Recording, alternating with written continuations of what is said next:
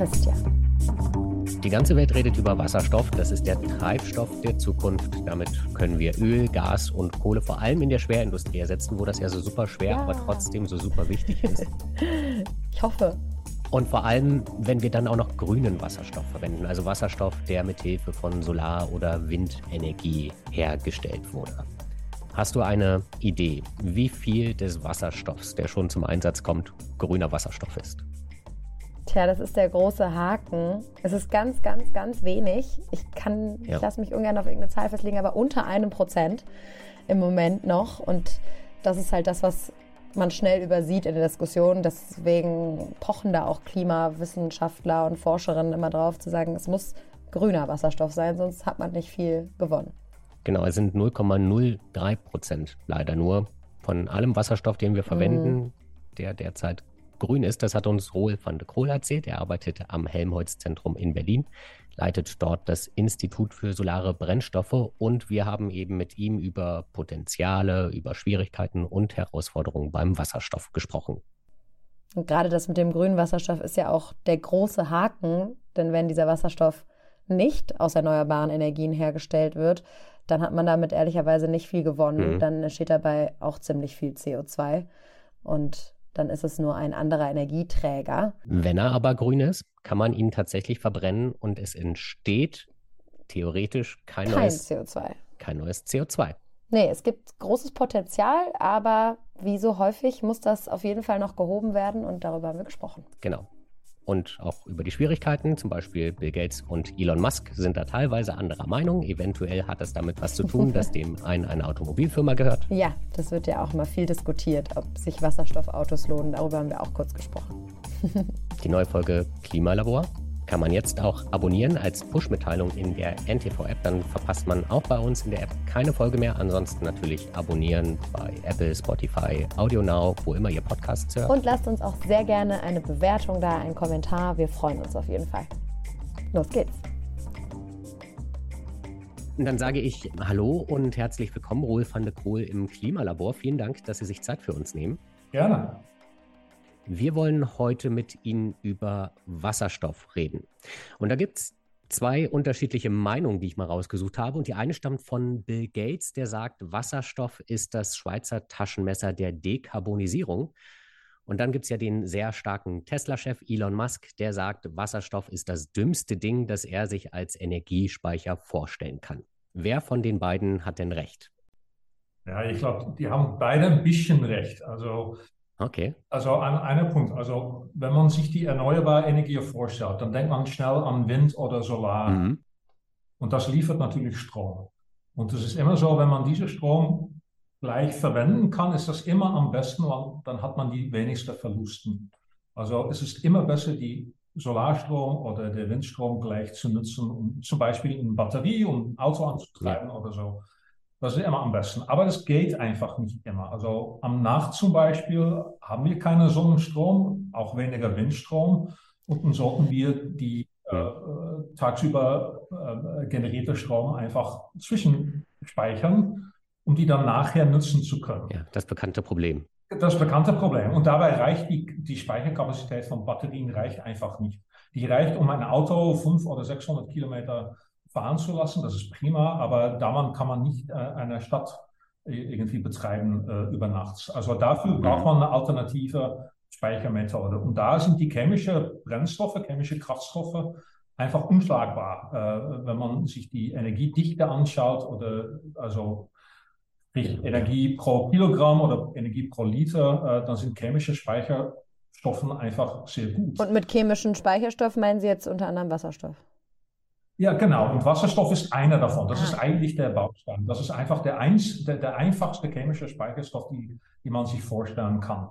Äh, und der Vorteil von Wasserstoff, und dafür gibt es auch so viele äh, Interesse dran, ist, wenn man der Wasserstoff verbrennt, kommt natürlich kein CO2 frei. Da kommt nur Wasser frei. Mhm. Also die Idee ist natürlich, wenn man dann äh, äh, Wasser umsetzt oder spaltet in Wasserstoff und Sauerstoff und dann der Wasserstoff als Brennstoff verwendet, und die wieder verbrennt, dann hat man einen geschlossenen Kreislauf. Und das macht Wasserstoff attraktiv im Vergleich zu vielen anderen chemischen Kraftstoffen, wo, wo äh, CO2 schon in, ins Spiel kommt. Das klingt jetzt erstmal so, als hätte Bill Gates recht. Warum ist dann Elon Musk der Meinung, das ist das dümmste Ding, das er sich als Energiespeicher vorstellen kann? Na, ich, ich denke, für Autos hat er recht, für PKWs hat er recht, weil da sind die Batterien einfach gut genug, um, um 600 Kilometer fahren zu können. Und dann würde man natürlich dumm sein, Wasserstoff zu nutzen, wenn es auch mit einer Batterie geht, weil der äh, äh Spaltung von Wasser und dann die, die Zurückreaktion, also von Wasserstoff nach Wasser unter Freisetzung von Elektrizität, dabei hat man natürlich immer Verluste. Also bei einem Batteriematerial sind die Verluste sehr klein. Also dann verliert man nur ein paar Prozent äh, der Energie in der Form von Wärme bei das Laden und Entladen von, von Batteriematerialien. Aber bei der Generation und der Verbrauch von Wasserstoff, da verliert man so locker 30 bis 40 Prozent. Ja. Also aus dieser Sicht für Autos hat er recht. Aber man kann nicht alles in Batterie speichern. Und aus dieser Sicht hat Bill Gates, glaube ich, eher recht. Der mutmaßlich eher über die Schwerindustrie spricht. Genau, äh, also wenn man über Schwerindustrie spricht, äh, dann gibt es da Prozesse, die schwer zu elektrifizieren sind. Und äh, da kriegt man einfach mit, mit Strom nicht hin. Und dann braucht man eine Alternative.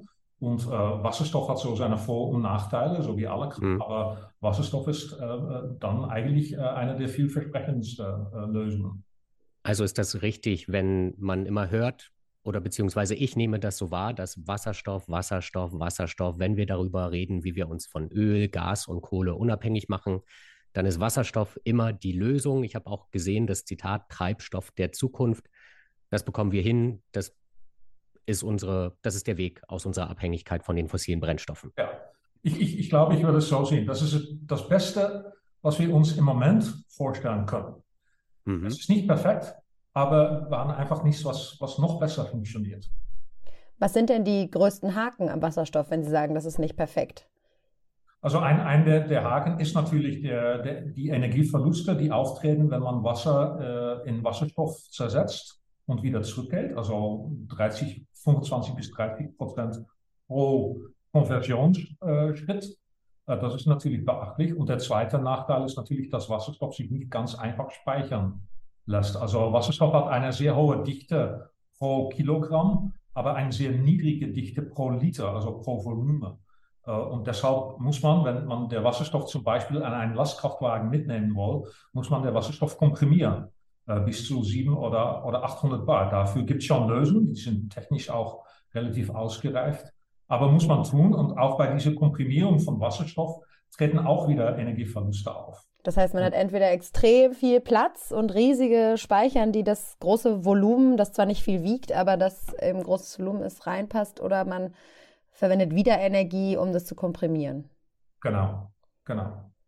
Und man muss, um es mit, mitnehmen zu können, wenn, wenn es dann für mobile Anwendungen äh, in Einsatz kommt, dann, dann muss man es komprimieren. Dann ist kein Weg vorbei. Und das Speichern ist problematisch. Ist das Herstellen von Wasserstoff auch problematisch? Also technisch nicht. Also man, man, kann das machen. Das tut man eigentlich auch schon über 100 Jahren mit Elektrolyse. Äh, alkalische ja. Elektrolyseure bestehen schon seit sehr langer Zeit. Äh, sind technologisch, äh, können immer noch viel verbessert werden, aber sind technologisch äh, teilweise ausgereift. Und es ist eine erwachsene Technologie, die auch auf groß, großskalig angewendet wird. Können Sie uns die nochmal für Laien erklären? Also Elektrolyse ist eigentlich das Experiment, wo man zwei Elektronen in ein, ein, ein, ein Fass mit Wasser steckt und ein Strom, also eine Spannung anlegt, dann, dann läuft ein Strom und dieser mhm. Strom sorgt dafür, dass dann die, der, das Wassermolekül in ein Wasserstoffmolekül und ein Sauerstoffmolekül zersetzt wird. Und diese kann man getrennt dann abfangen. Also an einer Elektrode entsteht Wasserstoffgas und an der anderen Elektrode entsteht Sauerstoffgas. Die kann man getrennt abfangen und dann hat man den Wasserstoff. Und dafür braucht man eben Strom. Und da ist ja immer der Haken, über den wir viel sprechen oder über den viel gesprochen wird, dass dieser Strom natürlich aus erneuerbaren Energien kommen will, wenn man eine Verbesserung haben möchte. Also wenn es ja darum geht, äh, nachhaltiger zu sein. Der grüne Wasserstoff. genau, der genau. grüne Wasserstoff. Aber da gibt es ja auch noch, noch Abstufen, blauer, roter Wasserstoff. Der grauen. Genau, ja. und jetzt kommt wieder mein Lieblingswort, Christian. Äh, aufgedröseln. Aufdröseln. Ja. Vielleicht können wir das nochmal aufdröseln, ähm, welche, ja. welche Möglichkeiten es da gibt und warum die so relevant sind. Also äh, grüner Wasserstoff ist natürlich der bevorzugte Weg, wobei der äh, Wasserstoff auch mit Strom hergestellt wird und der Strom kommt dann auch aus äh, erneuerbaren Energiequellen, äh, so mhm. Solar. Der graue Wasserstoff, dann wird der Strom hergestellt mittels Dampfreformierung äh, aus fossilen Energien und dabei kommen dann ungefähr pro Tonne Wasserstoff ungefähr 10 Tonnen CO2 frei. Und die gehen einfach in die Atmosphäre. Pro Tonne also, Wasserstoff 10 Tonnen CO2 pro Tonne Wasserstoff ungefähr 10 Tonnen CO2. Dann hat man auch noch die Variante blauer Wasserstoff. Das ist eigentlich das gleiche als grauer Wasserstoff. Also das heißt, der Energie, der Strom wird auch mit Dampfreformierung von Methan äh, generiert. Allerdings wird diese 10 Tonnen CO2, wird ungefähr 90 Prozent davon wird abgefangen und gespeichert. Also Carbon Capture and, Storage mhm. sozusagen, CCS-Technologie. Also auch wenn wir Wasserstoff zum Beispiel bei der Stahlherstellung bei 1600 Grad Celsius verbrennen, wird kein zusätzliches CO2 in die Atmosphäre gepustet? Äh, Im Prinzip nicht. Wenn man für die Stahlproduktion Wasserstoff nutzen würde, dann kommt aber okay. auch kein CO2 frei. Das ist, äh, äh, wenn der Wasserstoff dann grüner Wasserstoff ist, natürlich. Natürlich, vorausgesetzt. Klar, ja. Das stimmt. Okay. Und das ist ja immer die, immer die Krux, über die gesprochen wird, wo viel gesagt wird, es gibt nicht genug ähm, grünen Wasserstoff für alle. Na, im, im, Moment ist das natürlich richtig. Also äh, im Moment, also ich kenne die Zahl von 2021, hat man das mal ausgerechnet, dass ungefähr äh, in diesem Jahr 0,03 Prozent äh, von der Wasserstoff grüner Wasserstoff war. Also das heißt. Ja, sehr wenig. Das wächst allerdings rasant. Hè? Vielleicht ist es heutzutage, also ich habe die Zahlen für, für dieses Jahr habe ich natürlich noch nicht, aber äh, äh, das ist, dann ist es vielleicht ein Prozent oder so. Aber ja. das, das wird natürlich rasant wachsen. Also die Elektrolysekapazität wird momentan massiv ausgebaut. Äh, die Bundesregierung hat da die Ambition, um 10 Gigawatt Elektrolysekapazität bis 2030 zu versorgen äh, und auszubauen. Und äh, das heißt dann, äh, das, das wächst wirklich. Aber im Moment ist es in der Tat, der Anteil von der grünen Wasserstoff, über den so viel geredet wird, ist sehr ja. klein, also weniger als ein Prozent. Aber korrigieren Sie mich, wenn ich falsch liege, wenn wir Solar- und Windenergie für die Herstellung von grünem Wasserstoff verwenden, kann ich das natürlich nicht als Strom in den deutschen Haushalten benutzen oder in europäischen Haushalten. Genau, es ist entweder oder. Man nutzt den Strom für, äh, um, um die gleich zu nutzen und einzuspeisen mhm. im Stromnetz. Oder wenn da äh, das Stromnetz äh, äh, das nicht mehr braucht, dann, und das ist natürlich die Idee, dass man nur dann Wasserstoff herstellt, äh, wenn das Stromnetz kein Strominput mehr braucht. Okay, also wenn's, wenn wir mehr Strom herstellen, als wir verbrauchen. Genau, genau. Das heißt, wir bräuchten einfach, da kommen wir wieder zu dem Punkt, riesige Mengen an Solar- und Windenergie, um einen beachtlichen Teil des Wasserstoffs überhaupt herzustellen. Das stimmt. Ja. Aber diesen Punkt haben wir an, an mehreren Zeitpunkten im Jahr schon erreicht, nicht? Dass, dass wir mhm. Überkapazität an, an Wind- und Solarstrom hatten äh, und dann sogar zahlen müssten, zuzahlen müssten, um das dann äh, zum Beispiel nach Frankreich zu exportieren. Das ist mhm unschöne Sache. Und äh, diese Überkapazität, die in den kommenden Jahren nur mal zunehmen wird, äh, wäre natürlich klug, um diese Überkapazität dann stattdessen einzusetzen, um grüner Wasserstoff herzustellen. Ist das dann auch die größte Herausforderung oder eigentlich das letzte verbliebene Problem, dass wir eigentlich nur noch Solar- und Windenergie auf ein Niveau ausbauen müssen, dass wir beides gleichzeitig schaffen, Strom für private Haushalte und Wasserstoff? Ja, das geht natürlich Hand in Hand, nicht? Also es ja. keinen Sinn, die Solar- und Windstrom auszubauen, ohne dass man dann diese Elektrolysekapazität auch damit mit ausbaut. Also man muss mhm. beide äh, getaktet natürlich machen. Und wären wir dann dazu imstande, ich meine nämlich mal gelesen zu haben, wir könnten, äh, wir können schon heute fast äh, die, den Strombedarf dann Deutschlands abdecken, aber würden wir auch, wären wir auch in der Lage, den Bedarf an grünem Wasserstoff abzudecken, der gerade bei uns in der Stahlindustrie, aber auch in der Chemieindustrie, ähm, der Chemiebranche anfallen würde, abzudecken. Weil es heißt ja immer, nein, wir müssen auf jeden Fall auch Wasserstoff importieren. Deswegen ist ja unser Wirtschaftsminister unter anderem zum Beispiel gerade viel unterwegs. Äh, das stimmt. Also in Deutschland selber haben wir nicht genügend äh, Sonne und Wind, äh, um unser vollständiger Energiebedarf abzudecken. Also wir werden dann, und das gilt auch eigentlich breiter für Europa und auch für Asien, das sind die zwei Kontingente, äh, die eigentlich äh, Kontinente, die äh, äh, von Energieimport abhängig sein werden auch. Mhm. Das heißt, auch wenn wir uns von fossilen Energien unabhängig machen, wir werden immer eine Form von Energie importieren müssen. Und die heißt dann halt Wasserstoff. Ja. Wasserstoff oder Strom kann man natürlich auch. Und man kann es auch in anderer Art und Weise natürlich importieren. Es gibt auch andere chemische Energieträger, die man vielleicht anwenden kann, aber Wasserstoff wird äh, sicherlich der wichtigste sein. Und würden Sie trotzdem sagen, es geht ja jetzt gerade in der Diskussion auch viel darum, dass wir uns ja unabhängiger machen wollen. Würden Sie trotzdem sagen, dass das eine sicherere Art der Energieversorgung dann wäre, dass sich das besser verteilen lässt auf verschiedene Länder? Also was ist der Vorteil von Wasserstoff, was diesen Aspekt angeht? Äh, gut, der Frage, ich, ich, ich glaube, die Abhängigkeit von anderen Ländern für die Import, äh, dabei ist es äh, vielleicht relativ egal, was man genau dann importiert, entweder Wasserstoff oder Strom. Ne? Es geht dann eher, eigentlich eher um, um den Fakt, dass man von anderen Ländern auch abhängig ist. Äh, mhm. Ich glaube, da ist die genaue Form, in der wir die, die Energie importieren, äh, ist auf Detailebene natürlich wichtig, aber, aber im Großen und Ganzen ist das eigentlich, würde ich sagen, egal. Es geht darum, dass wir einfach Energie importieren müssen. Und welche Form diese Energie hat, Strom, Wasserstoff, Methanol, ähm, etwas anderes, äh, ich weiß nicht. Das, das ist dann Nebensache, würde ich erst einmal so auf erster Linie sagen. Wenn wir bei den Abhängigkeiten bleiben, ich, wenn ich das richtig verstanden habe, sind ja Elektrolyseure sehr wichtig für die Herstellung von grünem Wasserstoff. Und dort wird derzeit sehr viel ja. Iridium benötigt.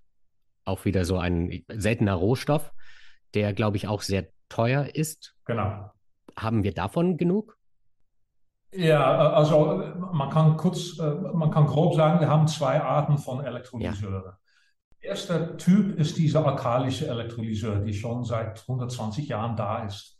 Äh, das funktioniert mit Eisen- und Nickel-Elektroden. Und davon haben wir genügend, das mhm. ist nicht so sehr das Problem. Allerdings ist diese Technologie eigentlich nicht so kompatibel mit den äh, schwankenden Angebot von Sonne- und Windstrom. Also das heißt, diese dieser Typ von Elektrolyseuren müssen kontinu eigentlich äh, äh, betrieben werden. Also wenn, die rund nicht, um die Uhr. wenn da kein Strom, genau, rund um die Uhr. Also wenn kein Strom zugeführt wird, werden diese Eisen- und Nickel-Elektroden sich einfach auflösen in diese äh, sehr alkalische Elektrolyte. Mhm. Aber wenn das dann immer so bleibt, und das muss nicht 100 Prozent auf 100% Kraft laufen. Äh, da reichen über Nacht vielleicht auch 10% oder so, aber man muss immer Strom zuführen. Und das ist natürlich nicht wirklich kompatibel mit Sonnen- und Windstrom. Ja. Dafür hat man dann diese zweite Generation oder diesen zweiten Typ Elektrolyseure, diese Polymer-Elektrolyt-Membran-Elektrolyseure entwickelt, die können mit schwankenden Angeboten umgehen, das ist kein Problem, sind allerdings abhängig von Edelmetallen, also sprich Iridium und Platin. Davon haben wir nicht so viel auf der, der Welt und das heißt, äh, ja, da, wenn wir das richtig ausbauen würden, wird vielleicht der, äh, die verfügbare Menge von Iridium und Platin der, der Engpass sein. Dafür gibt es im Moment keine Alternative. Viele Forschungsgruppen arbeiten daran, um da leicht verfügbaren Alternative dafür zu finden. Aber das, das ist wirklich sehr schwierig und die gibt es im Moment noch nicht. Das klingt für mich nach einem sehr engen Flaschenhals, den wir da überwinden müssen. Das stimmt. Äh, das kann auch problematisch werden. Ich, ich glaube, wir, wir, wissen genau nicht, wie sich das ausarbeiten wird, wenn wir diese Elektrolysekapazität hm. ausbauen. Ich glaube, keiner kann das wirklich äh, genau vorhersagen. Aber was man schon weiß, ist, äh, man hat diese, dieser Platinbedarf zum Beispiel besteht auch für Katalysatoren für Autos. Und mhm. das hat man damals dann gelöst, äh, damit dieser Platin dann einfach recycelt wird. Und das wird okay. auch für diese Elektrolyse dann tatsächlich notwendig sein. Und dann äh, gibt es auch Berechnungen, die zeigen, also es sollte eigentlich genug sein. Es wird knapp, es muss recycelt werden, aber es könnte klappen. Mhm. Aber es ist eine weitere knappe Ressource, mit der wir lernen müssen, umzugehen. Genau, stimmt. Wir hatten bei unseren Kollegen von Kapital im Podcast Die Stunde Null zuletzt Kurt Christoph von Knobelsdorf zu Gast. Ich weiß nicht, ob Ihnen der Name etwas sagt. Nee. Das ist der Chef der NOW GmbH, ein bundeseigenes Unternehmen, das die Wasserstoffstrategie der Bundesregierung umsetzen soll. Also mehr oder weniger praktisch den Treibstoff der Zukunft im Land und vermutlich auch ein bisschen in Europa verteilen soll.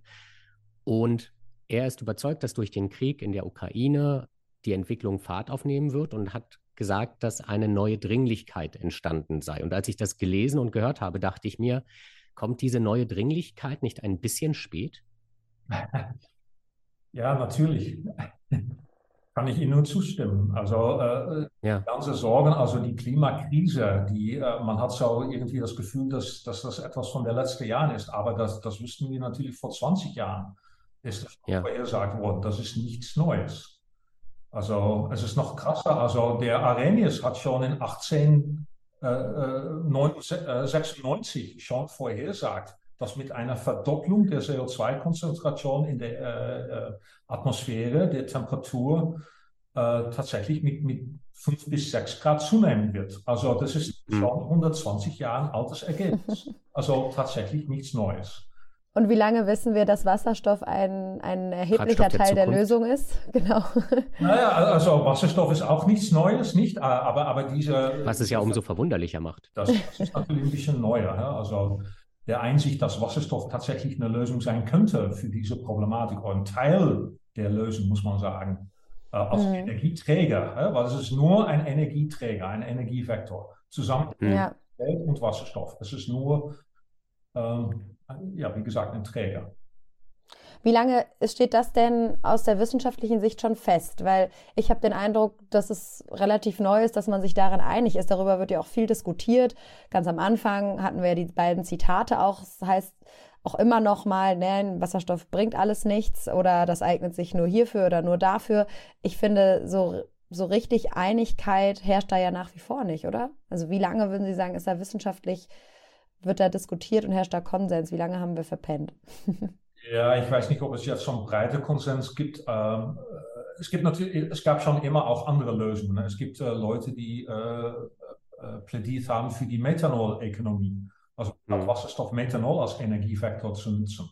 Hat auch so seine Vor- und Nachteile. Also aus meiner Sicht, wichtigster Nachteil davon wäre, dass Methanol giftig ist. Und das möchte man natürlich nicht haben. Ne? Also Wasserstoff mhm. ist auf jeden Fall nicht giftig. Ähm, ich, ich, denke, also letztendlich wird der Markt dann entscheiden, also was, was wird dann äh, tatsächlich sich durchsetzen äh, in der Gesellschaft. Das ist letztendlich eine Kombination natürlich von, von Technologieentwicklung, aber auch von dem Markt, die dann tatsächlich auch. Äh, was ist denn Ihre Schätzung, wann der Markt Wasserstoff großflächig einsetzen kann? Wir brauchen auf jeden Fall mehr Solarenergie, wir brauchen auf jeden Fall mehr Windenergie. Ich glaube, wir brauchen sehr viel mehr Elektrolyseure, ein schönes Wort. Genau. Wann können wir diesen Treibstoff der Zukunft großflächig in Deutschland einsetzen?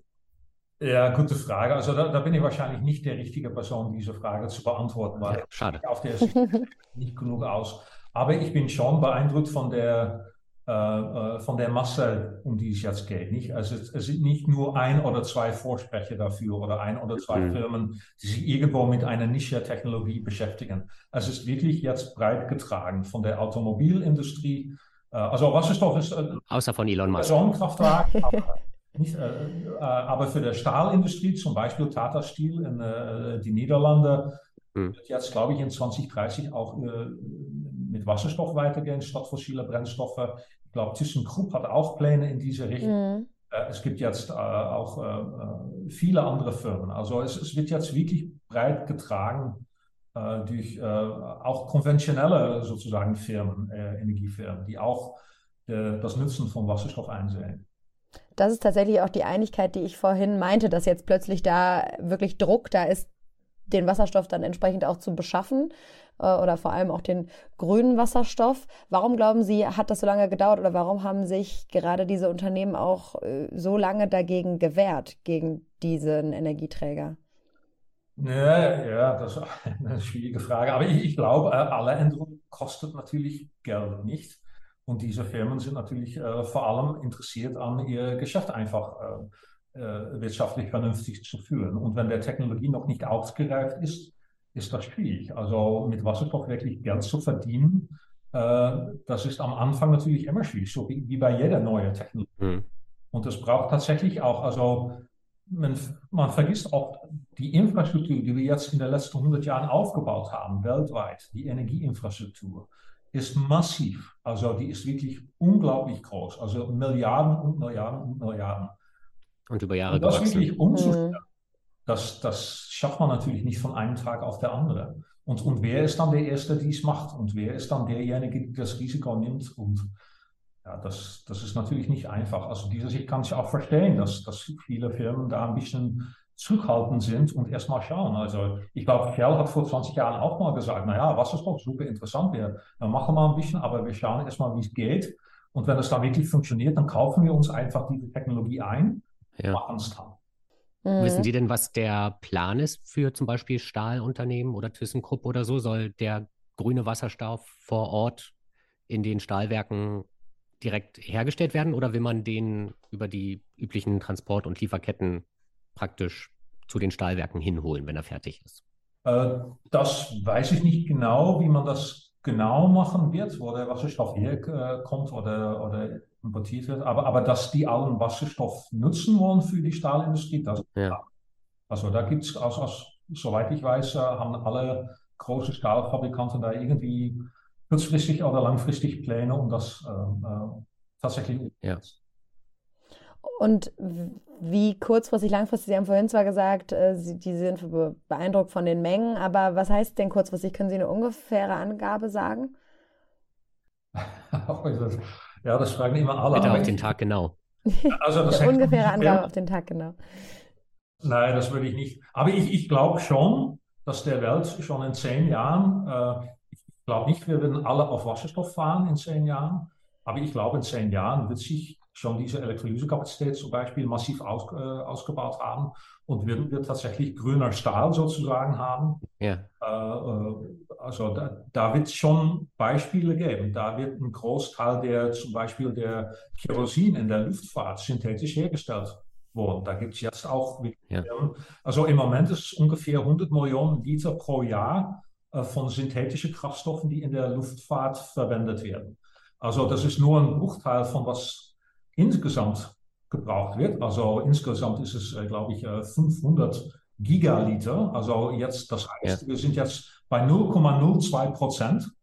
Aber vor ein paar Jahren war es wirklich null. Also, und ich, ich denke, das wird sich rasch weiterentwickeln.